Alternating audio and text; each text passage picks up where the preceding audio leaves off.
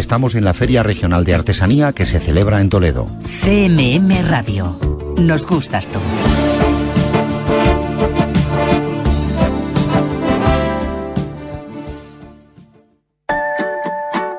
Nos gusta la radio. Nos gusta la música. Nos gusta la tecnología. Nos gusta el cine. Nos gusta el teatro, los libros. Nos gusta la gente, la vida. Nos, gustas tú. Por eso, cada tarde, Juan Solo y Lorena Motos te esperamos en, las dos miradas. De lunes a viernes, de 4 a 8 de la tarde, las dos miradas. CMM Radio. Nos gustas tú.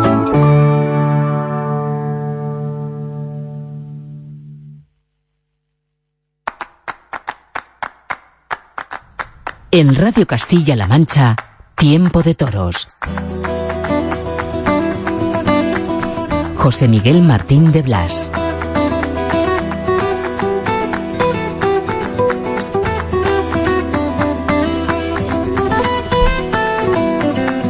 Victorino Martín Andrés es posiblemente el mejor ganadero de toros bravos de la historia.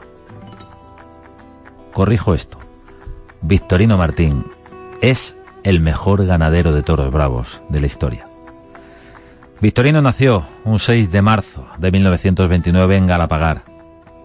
Ha muerto esta semana en su casa, rodeado de los suyos, con 88 años. En Galapagar comenzó junto a sus hermanos Adolfo y Venancio, primero como carnicero y luego como surtidor de toros a los pueblos de la Sierra de Madrid. Pero la historia ganadera, la historia de Victorino, cambió cuando compraron la antigua y olvidada ganadería de Albaserrada en el verano de 1960. Victorino Martín encontró su lugar en el panorama taurino a base de luchar contra corriente. El tipo de toro que criaba Victorino representaba la dureza, la verdad, una fiesta distinta a la que imperaba en ese momento. El carisma de Victorino, conocido como el paleto de Galapagar, y varias corridas fundamentales en Madrid obraron el milagro. Victorino fue un elemento único en esa fiesta tuvo su sitio indiscutible. Llegó a salir a hombros de las ventas en varias ocasiones, como en la célebre corrida del siglo de 1982, antes lo había hecho en 1976. Victorino tiene el honor de ser el único ganadero que ha logrado indultar un toro en Madrid y otro en Sevilla, Velador y Cobra Ortega Cano y Manuel Escribano, año 82, año 2016. Entre los muchos galardones a lo largo de toda su vida, destacan la Medalla de Oro de las Bellas Artes de 2014, y el Premio Nacional de Tauromaquia del Ministerio de Cultura de 2016, que recogió no hace ni un mes, el 13 de septiembre en Cuenca, de manos de los Reyes de España. Durante medio siglo, Victorino Martín Andrés ha encarnado la verdad en la fiesta por la bravura y la casta de sus toros, los mundialmente famosos victorinos. Le dieron fama las alimañas, pero los toreros se consagraron con el toro bueno, con el toro cumbre, con el toro excepcional de Victorino. Su obra sigue viva a través de su hijo Victorino Martín García. El legado de Victorino es histórico, es impagable para la tauromaquia.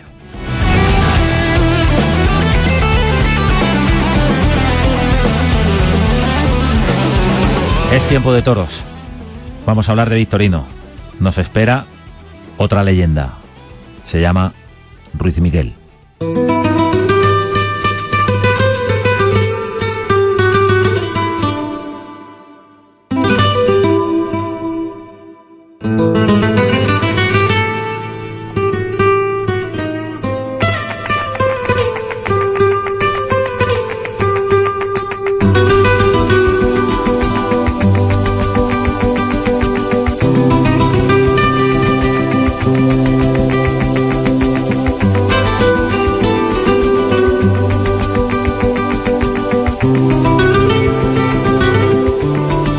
Victorino Martín, en el recuerdo, en este tiempo de toros, en la radio, en Radio Castilla-La Mancha. Queremos glosar su figura, queremos recordarle como lo que fue, como lo que será para siempre. Posiblemente el mejor ganadero de la historia. Y eso es mucho decir. Victorino Martín creó un sello especial en sus toros pero además, esos toros, cárdenos, en su mayoría, propiciaron emociones desbordadas gracias al valor de los toreros. En este programa habitualmente hablamos en el nombre del toro y lo hacemos con ganaderos, con los que crían el toro bravo. Hoy también podemos hablar perfectamente en el nombre del toro, hoy y siempre, con la voz de aquellos que le conocen tanto, tanto, tanto, no en vano les va la vida en ello, que parece que tienen alma de toro. Estamos hablando de los toreros. Y si hablamos de toreros y de Victorino Martín, posiblemente muchos aficionados piensen, para empezar, en un nombre. Paco Ruiz Miguel. Hola Paco, ¿cómo estás? Hola, ¿qué hay? ¿Qué tal? ¿Cómo estás? Pues muy triste, muy triste, muy dolorido, muy triste, muy con el ánimo por los suelos, porque creo que se ha ido una parte de mi vida como, como torero, se ha ido con, con otra vida que es la de Victorino. ¿no? ¿Cuándo empieza tu contacto eh, con la ganadería Victorino Martín? ¿Cuándo te encuentras con un toro de Victorino por primera vez en el camino? Pues me encuentro en el segundo año de alternativa.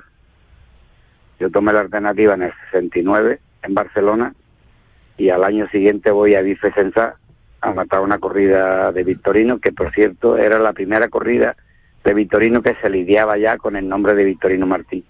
Antes se, lidiaba a nombre de Escudero Carbo, aunque era el dueño Victorino en unos, cuantos, unos pocos de años. Tenían hecho un contrato que el hierro no pasaría a nombre de Victorino, el nombre de la ganadería no pasaría a Victorino hasta que no pasara ese tiempo. Y previamente ese año apareció ya Victorino en, Francia, en Bifesensa, con el nombre de Victorino Martín. Una corrida cinqueña, eh, muy grande, porque allí en Bifesensa eh, tienen por, por orgullo y por norma echar toro, le dicen la Pamplona de, Francia, Y ahí aparecí yo, que era un niño, con Andrés Vázquez y con, con Iare, que vino a sustituir al portugués, a Farcón que le había cogido un toro en, en Madrid y vino a sustituirlo Igare Padre.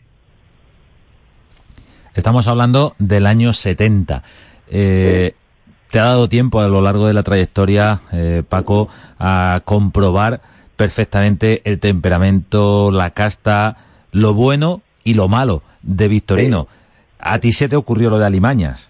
Sí, bueno, yo una cosa espontánea yendo a la finca de Victorino y fui a un tentadero, el primer tentadero que yo hacía de Victorino. Y, el tentadero, pues imagínate tú cómo sabía, unas vacas muy grandes, muchos pitones, muy, muy ásperas, muy, muy enrasadas las vacas y allí no se podía uno eh, permitir el lujo de relajarte ni, ni nada. Y era, era una guerra, las vacas contigo, ¿no? Y habíamos otros toreros. Y cuando salimos para afuera, me apoderaba para Cortega, en Gloria T, pues había en la entrada de la finca un cartel que, ponía atención, peligro, toro bravo. Y, cuando íbamos ya para afuera del tentadero, le dije yo a mi apoderada para Cortega, para el coche. ¿Y qué va a hacer? Digo, para el coche, hombre, ¿tú tienes un alicate ahí o algo? Dice, sí, yo creo que sí, en el coche va un alicate o lo que sea. Digo, quita, vamos a quitar las placas y vamos a poner por detrás de, de donde ponía atención toro bravo, atención alimaña y puse Alimaña, ¿no? Y cuando Vitorino decía, ¿qué habrá sido Dios la gran puta que ha puesto esto? Y digo, Vitorino, he sido yo. Y dice, vaya tela la que ha formado.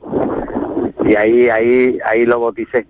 Ahí bauticé la ganadería de Victorino como, como Alimaña. Y, verdaderamente era, era eso, ¿no? Había había toros que parecían que, que, era imposible de ponerse delante de ellos, ¿no? Por su temperamento, por su raza, por y ha ido a poco a poco ha ido refinando la ganadería y convirtiéndola en lo que hoy es la ganadería. Hoy es, es un lujo para los toreros ponerse delante de, una de Victorino. Estamos hablando de unos tiempos duros, unos tiempos en los que además Ruiz Miguel todavía no tiene, digamos, esas horas de vuelo que luego adquiriría cuando, cuando empieza a torear los toros de Victorino Martín. El toro de Victorino Martín, eh, eh, Paco, ha sido un toro y será siempre con una personalidad extraordinaria. Yo creo que eso, eso se lo contagió ya directamente el propio Victorino, porque ha trascendido. Es, es toro Alba Serrada, pero ya todo el mundo le conoce como el, el Victorino. El Victorino. Yo creo que Victorino creó, eh, a partir de ahí creó una, un tipo de toro en donde salía toros muy buenos, pero no tan buenos como los que salen ahora, sino era bueno, pero con otro con otro carácter más, más fuerte, ¿no? Yo creo que Victorino le imprimió su carácter, ¿no? De luchador, de, de, de, raza, de, de, no dar nada por perdido y, a lo largo del tiempo Victorino fue creando ese tipo de toros que además lo creó para, para, para la afición, para los aficionados, para que no se aburrieran en los tendidos y es verdad que no se aburría, porque me decía, a que nadie, a que tú no has visto a nadie mirando a otro ni comiendo pipa ni, ni nada a que lo has visto todo pendiente de lo que pasaba en, el ruedo. Digo, claro que sí, lo, he visto. Y después ese es el toro, ese es el toro que los aficionados quieren, aunque a los toreros a veces le cuesta mucho trabajo de resolver papeletas, eh, porque tiene que estar pendiente del toro, no está atontado, no le puede perder la cara, no puede no puede pegarle un tirón, no puede llevarlo por fuera de la muleta, sino tiene que metido eh, en el centro de la muleta, en fin, una serie de cosas que yo, con las palabras de Vitorino, fui fui agregándosela a, mi concepto de, de, toreano. En el fondo, torear es eh, comprender las embestidas, sea cual sea el, encaste, eh, ¿no? a, aplicarle, aplicarle a tu técnica y a tu oficio lo que el toro en ese momento te está pidiendo. Y hay que tener la cabeza muy fría y estar muy despejado para darte cuenta lo, las distancias, los tiempos, y ese fue, ese ha sido el toro de Victorino, y seguirá haciendo, aunque ahora sale más suavito, pero sale, en cuando en cuando te, deja de, te deja de ir dos o tres alimañas y vuelve loco hasta, hasta, hasta el presidente de la corrida, lo vuelve loco. Estamos en tiempo de toros, estamos hablando con Ruiz Miguel, con Paco Ruiz Miguel, a propósito de, de, la desaparición de Victorino Martín Andrés, un ganadero legendario que fue capaz de darle a sus toros su propio carácter. Comentabas eh, cómo nace el término de Alimaña, después de ese tentadero eh, en el que se te ocurre cambiar el letrero de la finca. Sí, bueno, eh, una Paco, oye, Victorino se lo pasaba muy bien cuando arreaban las vacas a los toreros eh, en... ¿Cómo que lo pasaba? Allí no, Victorino no cerraba la boca, estaba tortentadero riéndose, cuando te ponía una vaca en, apuro y cuando cuando una vaca te ponía en apuro y tú sabías resolver aquello también te, te halagaba y te y te decía ese es el camino, ese es el camino, no te aparte de ese camino. Y la verdad yo aprendí muchísimo, Victorino para mí ha sido un sabio de, de la ganadería un sabio que luchó, que, que peleó, que se peleó con todo el mundo, con todos los ganaderos de aquella época. Yo iba a los coloquios con Vitorino muchas veces a Madrid y aquello era una guerra, aquello, es, aquello no era un coloquio, aquello era una guerra, porque, porque tenía para todo, tenía para todo. Y si tú no habías estado bien con un toro, te lo decía y, y no le importaba decírtelo. Y si estabas bien con un toro, te decía, hoy has estado bien con el toro hoy has estado tú por encima del toro y hoy no has estado por encima del toro y más.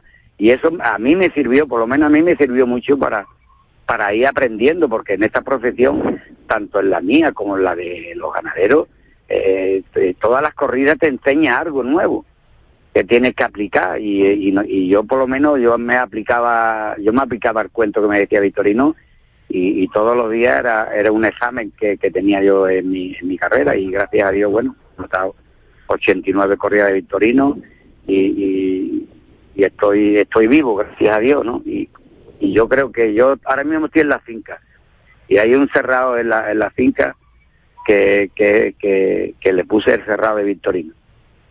Porque mi finca, cada mi, eh, mi finca hay cuatro cerrados y cuatro que tienen el nombre de los ganaderos. Porque yo creo que se lo debo a esas cuatro ganaderías que yo... ¿Cuáles son? Pues son Miura, Miura que maté 100 corridas, Victorino que maté 89, Monteira Grave que maté 50 corridas y Pablo Romero que maté 26 corridas. O sea, esos tres, esos tres, esos cuatro ganaderos pues han, significado el, eje de, de, mi carrera, ¿no? Yo creo que yo soy una persona muy agradecida, muy muy consciente de lo que de lo que esos toros me han dado pero siempre consciente de que si yo no me pongo en ese sitio no, no hubiera podido llegar a donde ha llegado, eso está claro, ¿no? O sea, que yo he aportado a, a esa ganadería un, un, pequeño granito de arena, pero yo creo que ellos, e, esa ganadería me han dado a mí más que yo le he dado a ellos.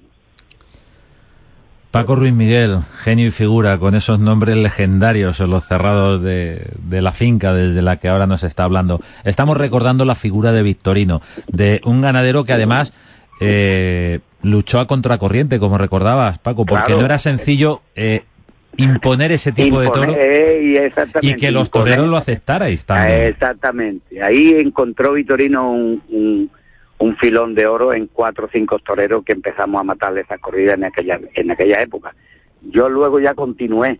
Algunos ya se, se, se le, se le acabaron la gasolina y, y- y intentaron de meter la cara en otro sitio, ¿no? Porque aguantar, aguantar la tralla que, que, conlleva matar ese número de corridas y además en ferias importantes, pues pues eso era era único no y a mí me decía Vitorino muchas veces que que no sabía de dónde sacaba la fuerza y sacaba la inteligencia no, no yo no lo sé porque yo he sido más bien una persona endeblita no ha sido no ha sido una persona pero sí el carácter era un carácter muy fuerte y ahí creo que me supe mantener firme y, y, sacar la cabeza en los momentos más más más importante de, mi carrera, ¿no? Y ahí, pues Vitorino a mí me lo agradecía muchísimo, la familia, y yo a la familia de Vitorino pues le tengo un cariño muy especial, igual que a la de Miura, igual que a la de a la de Monteira y a lo de Pablo Romero,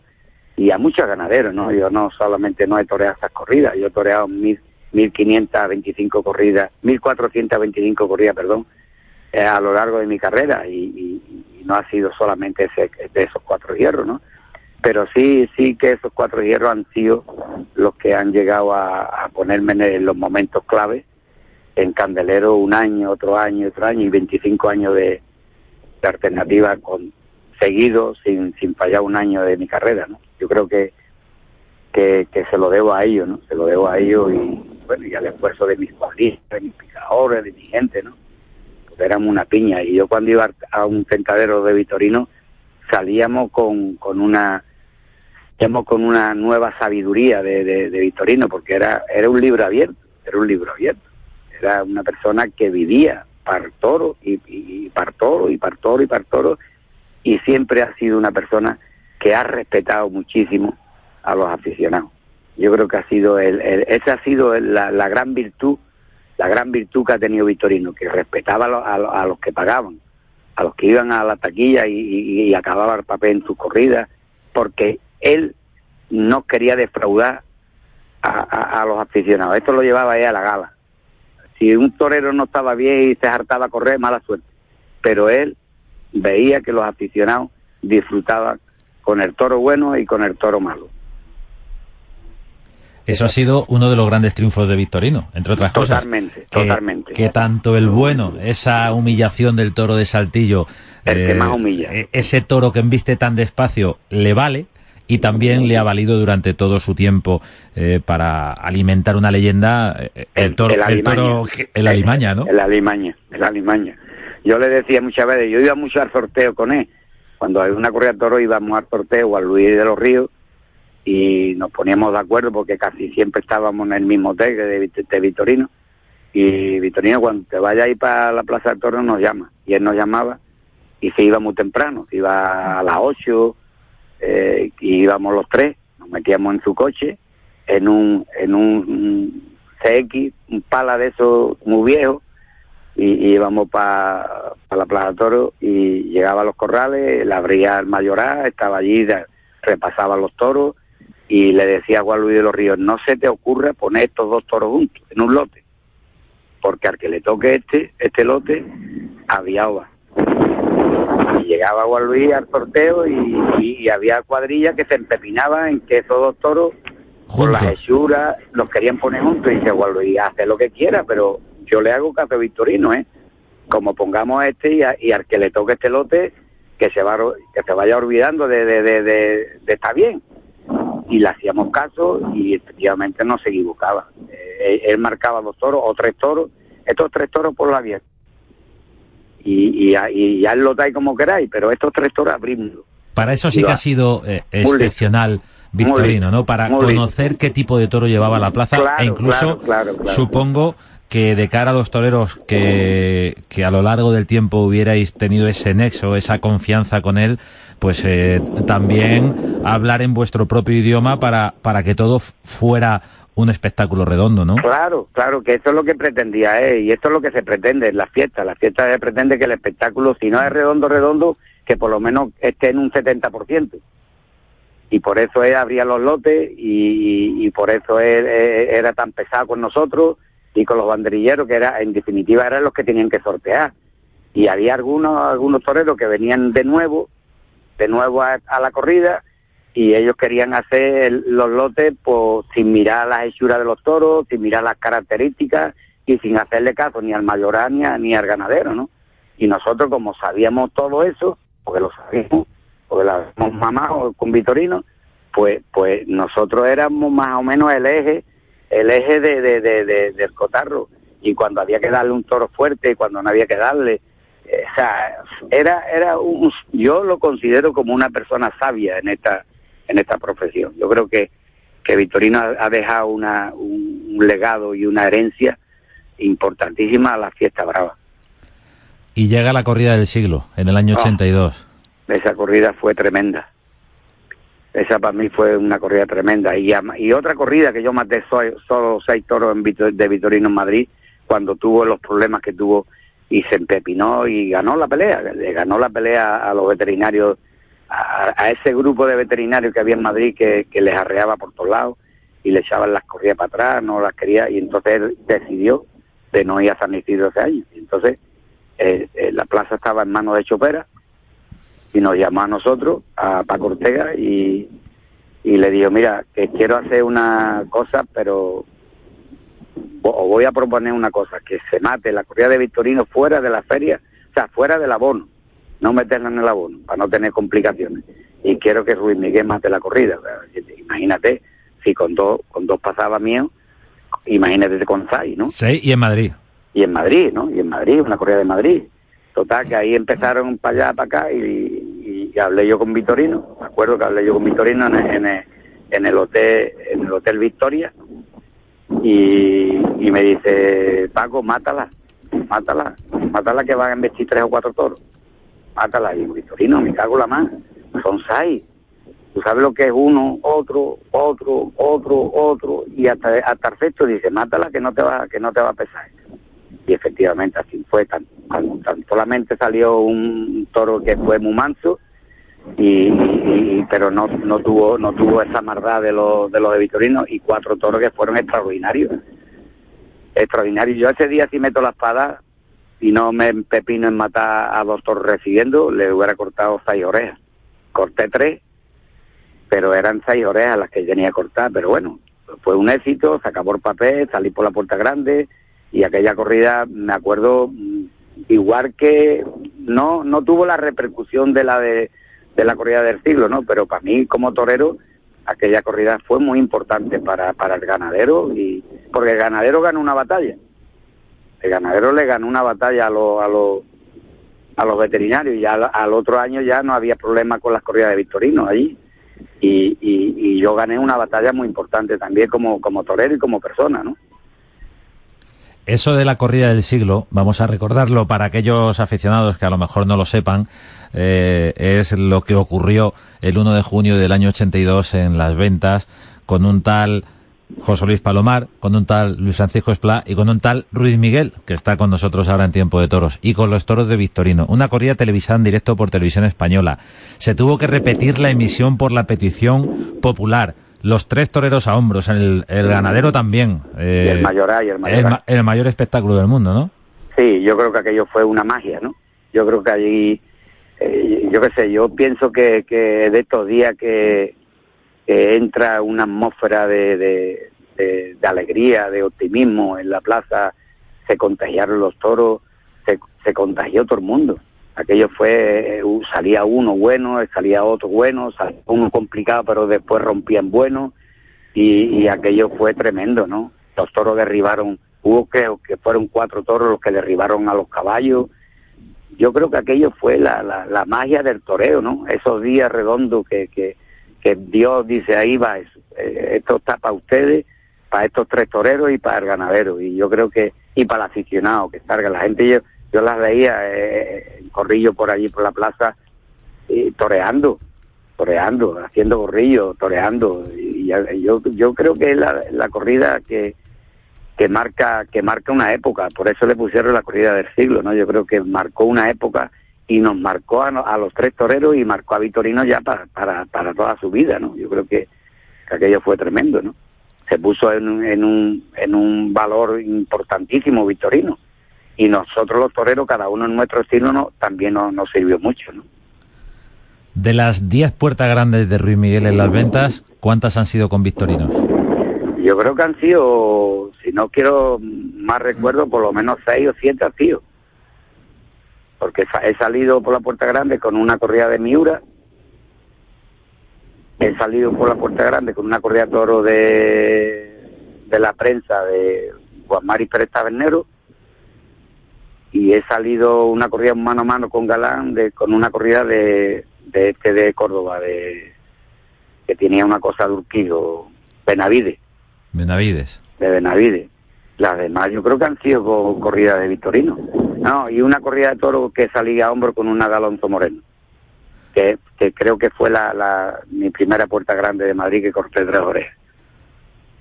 Pero las demás todas han sido ya con Victorino. Yo creo que siete, siete corridas de toro, eh, seis o siete corridas de toro, o sea, seis o siete puertas grandes ha sido con Victorino. Las puertas grandes que algunos toreros no consiguen ni en toda su trayectoria. Bueno, eso también que tener suerte, también que, que contar con un espíritu especial, porque cuando tú vas a Madrid tienes que tener un espíritu de, de, de, de ganador. Tú no puedes ir a Madrid a esperar que te invita al toro a ver qué pasa, ¿no? Tú tienes que estar vistiendo del torero y estar diciendo que, que, que hoy es tu día y hoy tienes que abrir la puerta grande y, y ya luego Dios dirá, ¿no? Pero si, eh, si tú vas a Madrid pensando en que a ver qué pasa, a ver si tengo suerte, no, no, no, no, no, no. A mí me decía mi apoderado Paco Ortega y el maestro Rafa Ortega que si el toro no invite tiene que investir uno. Y que no le eche la culpa al toro que no han vestido. Y a mí me decía, tú la culpa no, la culpa de uno, no del. Si no te inviste el toro, tú inviste. Y verás tú como la gente eh, te prestan atención a lo que tú estás haciendo allí. Si no, tú estás allí a ver qué pasa, a ver si invite, a ver si te deja, no, no, no sirve, no sirve. Y hay dos puertas grandes, me decía a mí. En la venta hay dos puertas grandes, la, la, la, la puerta grande de verdad y la otra puerta grande que es mucho de verdad también a veces, que es la puerta de la enfermería. Y con ese ánimo ir, si no, estás perdido, estás, te, te, te, te come, la presión te come, ¿no? Y, y a mí, gracias a Dios, nunca me ha comido la presión en Madrid, gracias a Dios, ¿no? Y lo, lo puedo contar y puedo dar fe de ello, ¿no? Y, y así, así ha transcurrido mi, mi trayectoria en Madrid, ¿no? Estamos hablando con Ruiz Miguel. Paco, del toro de Victorino, ¿qué daba más miedo o qué da más miedo? La mirada, la reacción, el carácter, eh, esos pitones, cornipasos, veletos. Eh, exactamente, eh, ¿qué es lo que más puede impresionar a un torero? O a lo mejor no le impresiona tanto y al público sí, porque muchas veces se tienen eh, percepciones muy diferentes, ¿no? Porque, por ejemplo, lo- los pitones, ¿no? El toro veleto, el toro muy descarado de cuerna, a lo mejor al torero no le impresiona tanto. O lo Yo prefiere. creo que yo creo que el toro de Vitorino impresiona impresiona siempre todo. El carácter, la, agresividad que tiene en la mirada, no, no te puede no te puede distraer ni un segundo, tiene que estar siempre pendiente de él. Y una cosa que, que, que me diga mi Vitorino en un tentadero, eh, y eso fue para mí, yo creo que fue clave, clave porque yo tenía, se suponía que tenía valor, ¿no? Se suponía, ¿no? No sé. Pero, pero si me Luis decía, Miguel no tiene valor. bueno, pero, no. pero me decía una cosa muy importante en los tentaderos y aprendí mucho con él y con Vitorino hijo, que entonces quería ser torero. Y entonces eh, me decía que a su a la ganadería de él, yo creo que a casi todos los toros, ¿no? A casi todos los toros bravos no se puede tratar con la muleta como si fuera un látigo, sino hay que, hay que tratarlo con, con, con muchísimo mimo y con mucha suavidad, con temple, no pegarle los toques bruscos. Y eso es lo que, lo que creo que, que, que más me ha servido en mi carrera, a lo largo de mi carrera, para medio entender los toros de Victorino, ¿no? Que no le podía pegar un toque brusco como se le puede pegar a otro toro cualquiera. Al toro de Victorino tú le pegas un, un, un toque brusco y se cabreaba. E, e, era otro, era, era, la reacción era distinta a cuando tú le echabas la muleta en los sequitos suavitos, claro, había que tener valor para esperar lo que te metiera en la cara y llevarlo hasta, hasta donde él quería. Eso, eso, eso, eso, esa ha sido la clave de mi carrera y esa es la clave de los toros de Victorino. Que te lo debía de venir con esos viergos, con esos dos pitones y tú no podías, tú tenías que estar mentalizado que no lo podías pegar un toque fuerte para, que, para desplazarlo sino tenía que dejarlo llegar a la muleta y tirar de ellos despacito y que no te vieran, que no abrir, no abrirle hueco ninguno, sino que fuera siempre metido por la panza de la muleta. Y eso es, es complicado, es muy complicado, cuando tú no tienes las dosis de valor que hay que tener para aguantar estos toros, ¿no? Y cualquier toro te coge. Eso está más claro que el agua, esto lo tengo yo más que visto, ¿no? El toro es más insignificante, que tú te pongas delante de él, te pega una portereta o te pega una corna. Y esa era la característica del toro de Victorino. Paco Ruiz Miguel, un torero que forjó su carrera, su leyenda, con otros toros eh, no menos legendarios, Miuras, Pablo Romero, Murteira, como nos recuerda en esta conversación, y por supuesto, Victorinos. Me imagino que Victorino Martín, eh, Paco, se reiría de lo lindo Mucho. cuando le llamaban paleto. Sí, además tenía una frase muy buena que me decía, mira, Cañailla, a mí me decía Cañailla. Mira, Cañailla, a mí me da igual.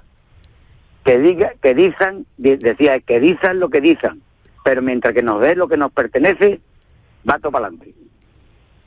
O sea, él le daba igual que le dijeran paleto, que le dijeran cateto, que le dijeran lo que quisiera. Pero cuando él hacía una, una negociación con un empresario, tenía que aparecer su dinero y lo que él decía. Y eso es, para mí, eh, era el, el, cordobés de los ganaderos. Él es el que empezó a poner a los ganaderos más bien. El que empezó a, a, hacer reflexionar a, toda la, a todos los ganaderos. Y, al, y ya los ganaderos, pues, decían, bueno, y este paleto, como dicho, y este paleto va a venir aquí ahora mismo que nosotros tenemos una trayectoria de ganadería súper super larga y súper grande y va, va a venir a, a arrasar con, con, el, con, su ganadería. Y ahí empezaron a aplicar el cuento del toro, de meterle más al toro y de meterle más menos volumen más y no ellos querían meter más volumen. Y cuando Vitorino hablaba con, con, con nosotros o en los coloquios le decía a esta gente tan tonto que metan volumen no metan raza que no metan raza, que metan volumen mejor.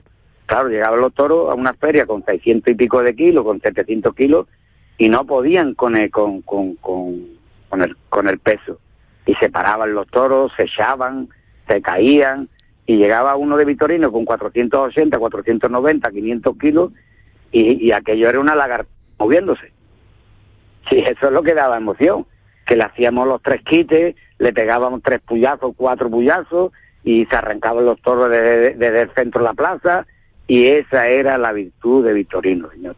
Vitorino para mí fue un sabio. Paco Ruiz Miguel, ha sido un placer disfrutar también de tu sabiduría en este tiempo de toros en la radio, en Radio Castilla-La Mancha. En este homenaje que hemos querido rendir a Victorino Martín, pero en el nombre del toro, del toro de Victorino, queríamos que hoy nos hablara y de toda su historia, Paco Ruiz Miguel.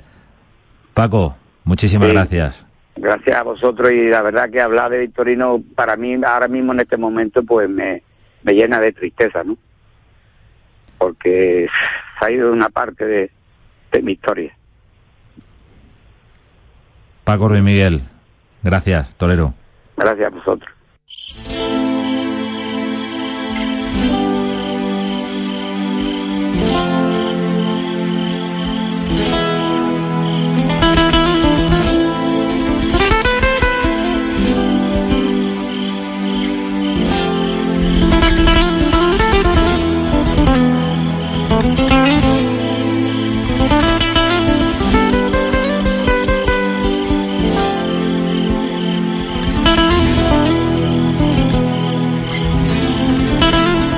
Las palabras emocionadas de Paco Ruiz Miguel sobre Victorino Martín, una ganadería de la que lidió 89 corridas de toros, una ganadería con la que se consagró como torero nada más y nada menos que en las ventas. Ruiz Miguel protagonizó la corrida del siglo junto a Palomar y Esplá. Ruiz Miguel, en nombre de los toreros que han hecho historia con los toros de Victorino Martín. Toreros desde la actualidad, ahí está el Cid, a la reciente, porque no está tan lejos, 20 años no son nada, gran faena del Tato en Sevilla, toreros que los años 80, como Capea o Roberto Domínguez, se consagraron en las ventas con el toro de Victorino Martín. Toreros tan actuales como Manuel Escribano, que ha logrado el indulto de un toro en Sevilla el año pasado, o en el año 82 Ortega Cano. Toreros como Andrés Vázquez, que estuvo en ese primer gran impulso de la ganadería. Muchísimos toreros que han cuajado toros de Victorino y que están en la historia del toreo junto al paleto de Galapagar.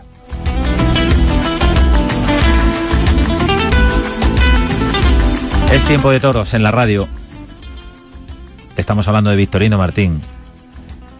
Y queremos hacerlo desde otra perspectiva, porque Victorino también tuvo otras inquietudes además de la ganadería, aunque la pasión por el toro lo envolvía todo. Todavía recuerdo a un Victorino ilusionado con su sombrero de plaza en plaza, con un torerillo que empezaba. Ese torerillo se convirtió en torero, en matador de toros. Y se llama César Jiménez. Hola César. ¿Qué tal? Muy buenas. Bueno, ¿qué tiempos aquellos en los que Victorino estaba como loco con un tal César Jiménez de Fuenlabrada? Sí, sí, sí, la verdad que son los recuerdos más bonitos, ¿no? Los comienzos de un torero. Y bueno, yo tuve la suerte de, de que él apostara por mí, que él viera en mí esas, esa proyección que, que luego pudo tener y, y que él me ayudara a tenerla, por supuesto.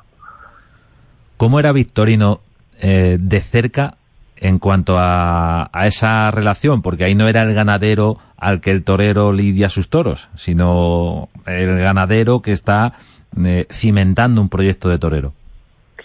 Bueno, pues muy parecido a como era como, como ganadero. Yo creo que la característica de Victorino es que ha sido muy, muy transparente, ¿no? Ha dicho lo que ha pensado siempre y con, con razón o no, aunque muchas veces la tenía, pero él decía lo que pensaba y, y así era igual con, conmigo, era así, era un tipo exigente, duro, que, que bueno, me hablaba de la realidad del toreo y, y la verdad que me aportó mucho, me, me, me, me hizo madurar mucho antes de tiempo, ¿no? Porque me... Y luego, luego era cariñoso, ¿eh? Luego era, era muy cariñoso y era comprensible y cuando las cosas no salían, eh, tenía esa otra esa otra cara que en la que me ayudaba porque porque igualmente me alentaba y me, me animaba a seguir ¿no? estamos hablando de una época en la que César Jiménez está sin caballos todavía. Sí sí sí. A mí me apodera siendo novillero sin, sin bueno novillero de becerrista de, de, hecho yo debuté de luces en Moraleja donde él tiene la la ganadería y allí estuve de la novillada y, y, fue el primer contacto que tuve con él. Luego me hicieron alguna novillada más por la zona.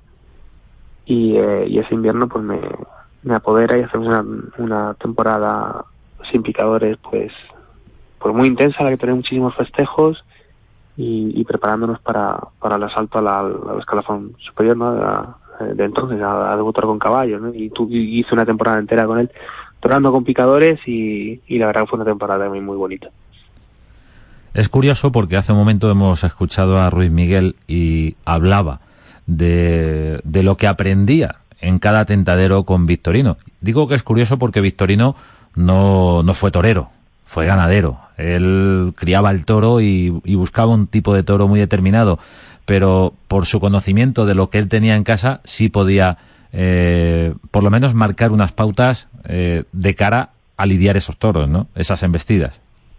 Sí, él tenía un concepto muy claro de la bravura, ¿no? Y tenía y tenía bueno para saber cómo viste el animal pues hay que saber cómo lidiarlo también y, y sí tenía sus sus ideas de, de su concepto del toreo no y, y te lo trataba de transmitir había que saber entenderle pero sus consejos no eran no eran o sea eran eran muy muy valiosos no y, te enseñaba mucho a cómo a cómo es la embestida de- del toro de su casa no que, que al final pues la característica más grande que tenía era pues eso el toro bravo Estamos hablando de una época en la que los inviernos eran fundamentales, lo siguen siendo para los toreros, pero realmente es como irte a, un cuartel, ¿no?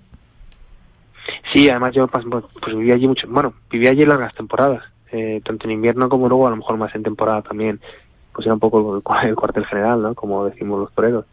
Y, y, bueno, pues estaba en contacto directo con él y, con la gente del campo y con su ganadería y fueron, sobre todo el primer invierno fue muy, muy provechoso. Muy, y además es que empieza a tentar muy pronto, eh, pues ya llevaba 8 o 10 tentaderos en su casa cuando empecé a salir fuera, ¿no? A tentar a otras, a otras ganaderías. Que el cambio fue, imagínate, o sea, de, la dureza aquella de, de esas sutreras con esas puntas y esas embestidas, sí, una- unas mejores y otras peores, porque yo también recuerdo las mejores vacas que he visto las he podido ver ahí. Pero es verdad que tiene una denominación común de la dureza y de, y de animales correosos, pues exceso de, de, de, de bravura a veces, ¿no?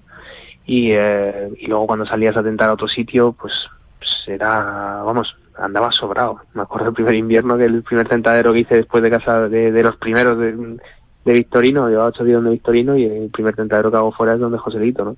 La diferencia fue descomunal, claro. Aquello embestían a la muleta y se iban, se iban largo y, andaba sobrado con aquella, claro, después de la dureza esta. Era, era un, un entrenamiento pues muy valioso para, para aquella época. Entrenamiento valioso por la presencia de los animales y también por el comportamiento de los mismos. Sí, sí, sí, por, por todo, ¿no? Y, y ya no solo eso, sino que, que bueno, ya, hombre, yo, yo hacía todos los tentaderos, ¿no? Entonces ya había un momento que, que tenía bastante, pero, pero siempre lo vivías con tensión y siempre, siempre eran tentaderos que, bueno, y veías pasar muchos toreros, toreros con cierta consolidación ya, que, que les veías que le cambiaba la cara, o sea, que estaban cambiando y, hostia, que iban atentando Vitorino, entonces era, no era un tentadero normal, o sea, no, no, no era, vamos, digo era porque hace mucho que no voy, pero, pero me imagino que sigue siendo igual, ¿no? Que no, no son tentaderos normales, son tentaderos en los que, y, y de hecho los toreros que pasaban por allí, que, que estaban bien, eh, muchos, la gran mayoría de las veces, esa temporada caminaban. O sea, es, un poco el termómetro de, de, del estado de ánimo de, de, los toreros.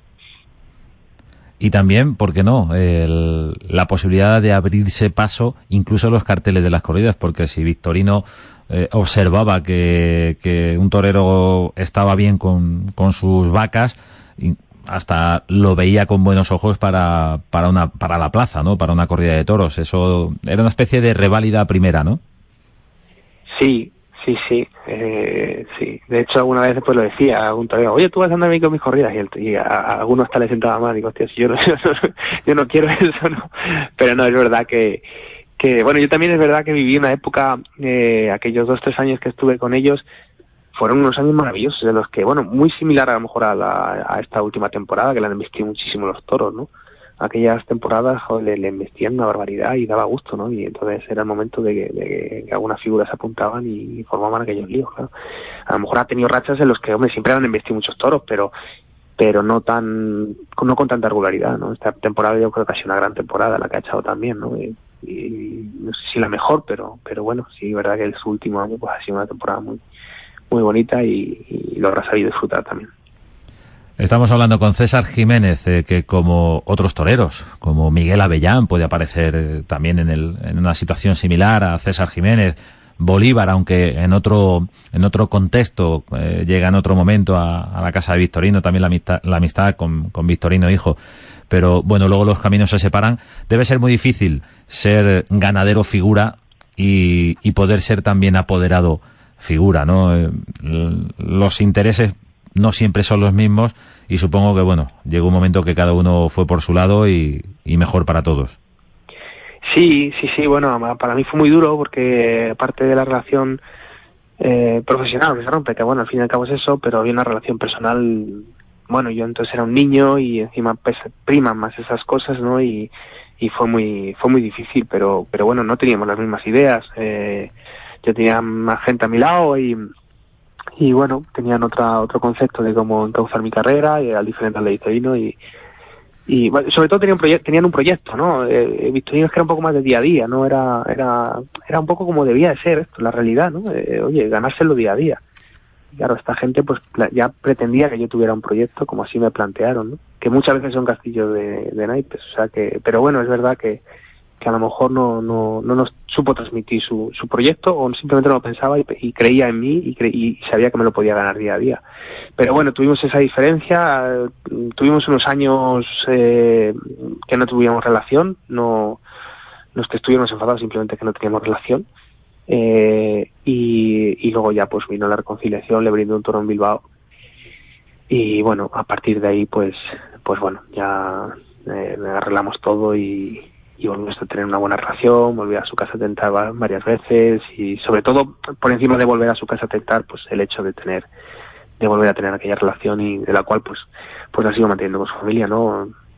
Es bastante buena. Victorino te saludaba y te despedía César con un beso. Sí, sí, sí. Era, digo, era muy cariñoso, era un, un tipo con... Bueno, es que yo, no sé, es que aparte de que ha sido un genio, probablemente el mejor ganadero de, de, la historia, o por lo menos de la historia que yo conozco, seguro, por, por todo, ¿no? Por, por lo que, por la marca que, que llegó a crear y por, y por cómo supo venderlo y por, y, no sé, y también por se le va a echar mucho, mucho de menos ¿eh? esa, esa polémica que generaba que, que no hacía más que alimentar el morbo, pero, pero porque eh, ayudaba a generar. Y llevar gente a la taquilla. Exacto, ayudaba a generar interés y, y eh, yo creo que faltan faltan tipos como como él, ¿no? Y, es una, una, una, gran pérdida. Pero vamos, la historia continúa, ¿eh? La historia continúa y yo estoy seguro que la ganadería pues pues hasta crecerá, porque además él mismo siempre reconoció que, que la ganadería mejoró mucho cuando empezó su hijo a aportar cosas y, y además su hijo lleva las riendas desde hace tiempo y los frutos de este año probablemente sean de ya ya más, más suyos que, que aunque con la base de, de aquello, pero pero más yo quiero decir que, que, no, que no parezca que esto se acaba, que todo lo contrario, que la ganadería de Victorino es, larga vida, larga vida. Claro, por supuesto, por supuesto. Lo que pasa que el hombre, pues el, el fundador y el creador y el y aquel genio, pues no te jodas. Estamos eh, hablando con César Jiménez. Te agradecemos, César, tu presencia en este tiempo de toros para hablar de esa otra faceta de Victorino Martín. Mucha suerte, César. Muchas gracias.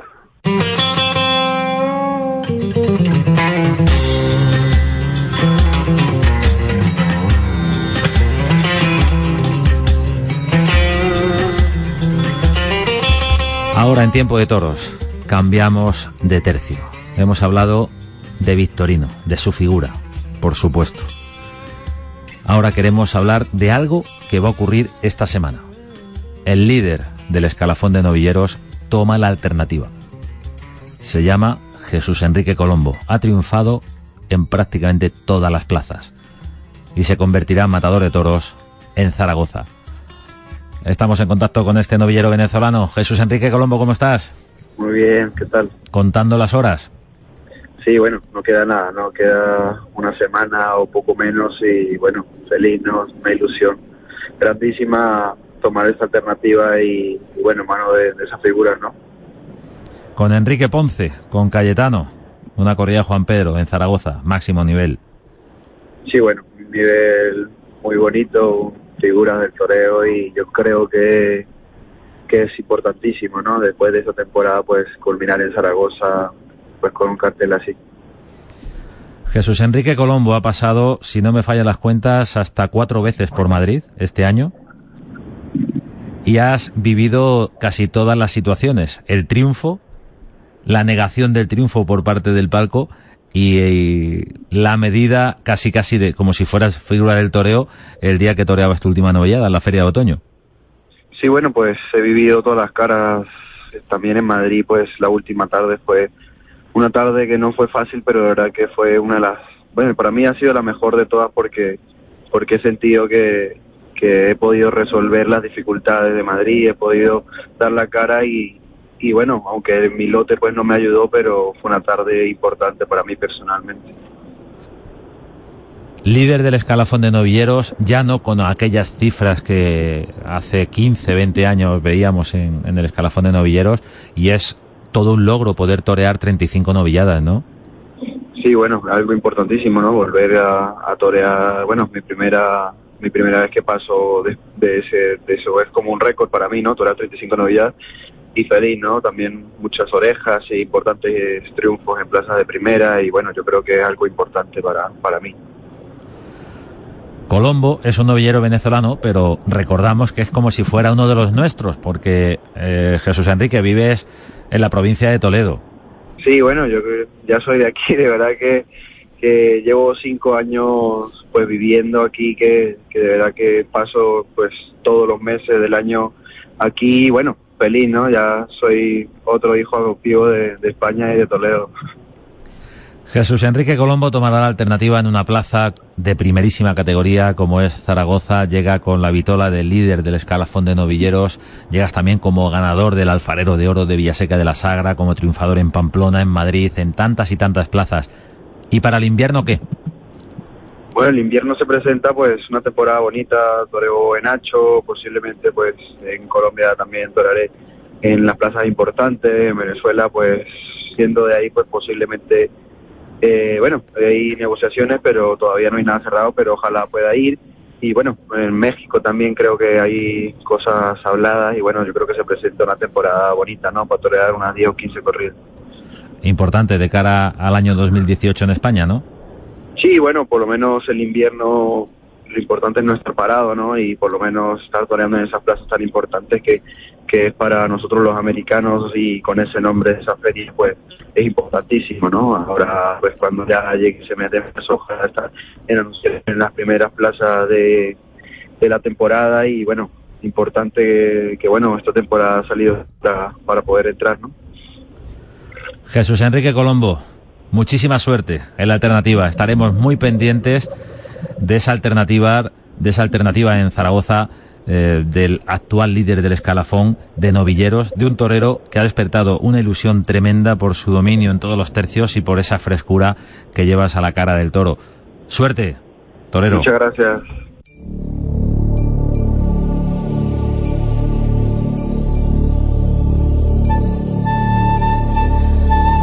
Jesús Enrique Colombo será matador de toros el próximo día 11 en Zaragoza. Un día antes, otro novillero puntero, Leo Valadez, tomará la alternativa en Zaragoza con la corrida de Fuente Imbro, de manos de Joselito Adame y con José Garrido en el cartel.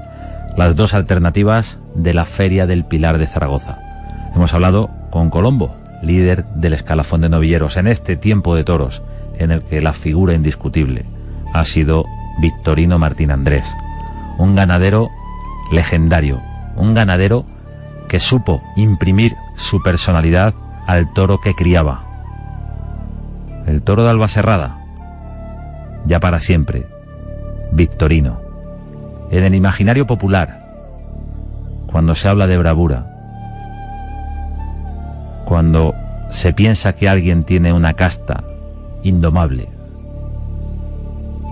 cuando nos referimos a la capacidad para resistir, aparece esa comparación con el toro de Victorino. El Victorino, te portas como un Victorino. Victorino Martín ha trascendido el ruedo de una plaza de toros. Victorino Martín ha ido más allá. Victorino Martín ya estará para siempre en la memoria de todos. Particularmente para quien os habla fue un honor inmenso conocerle. Descansa en paz, Victorino.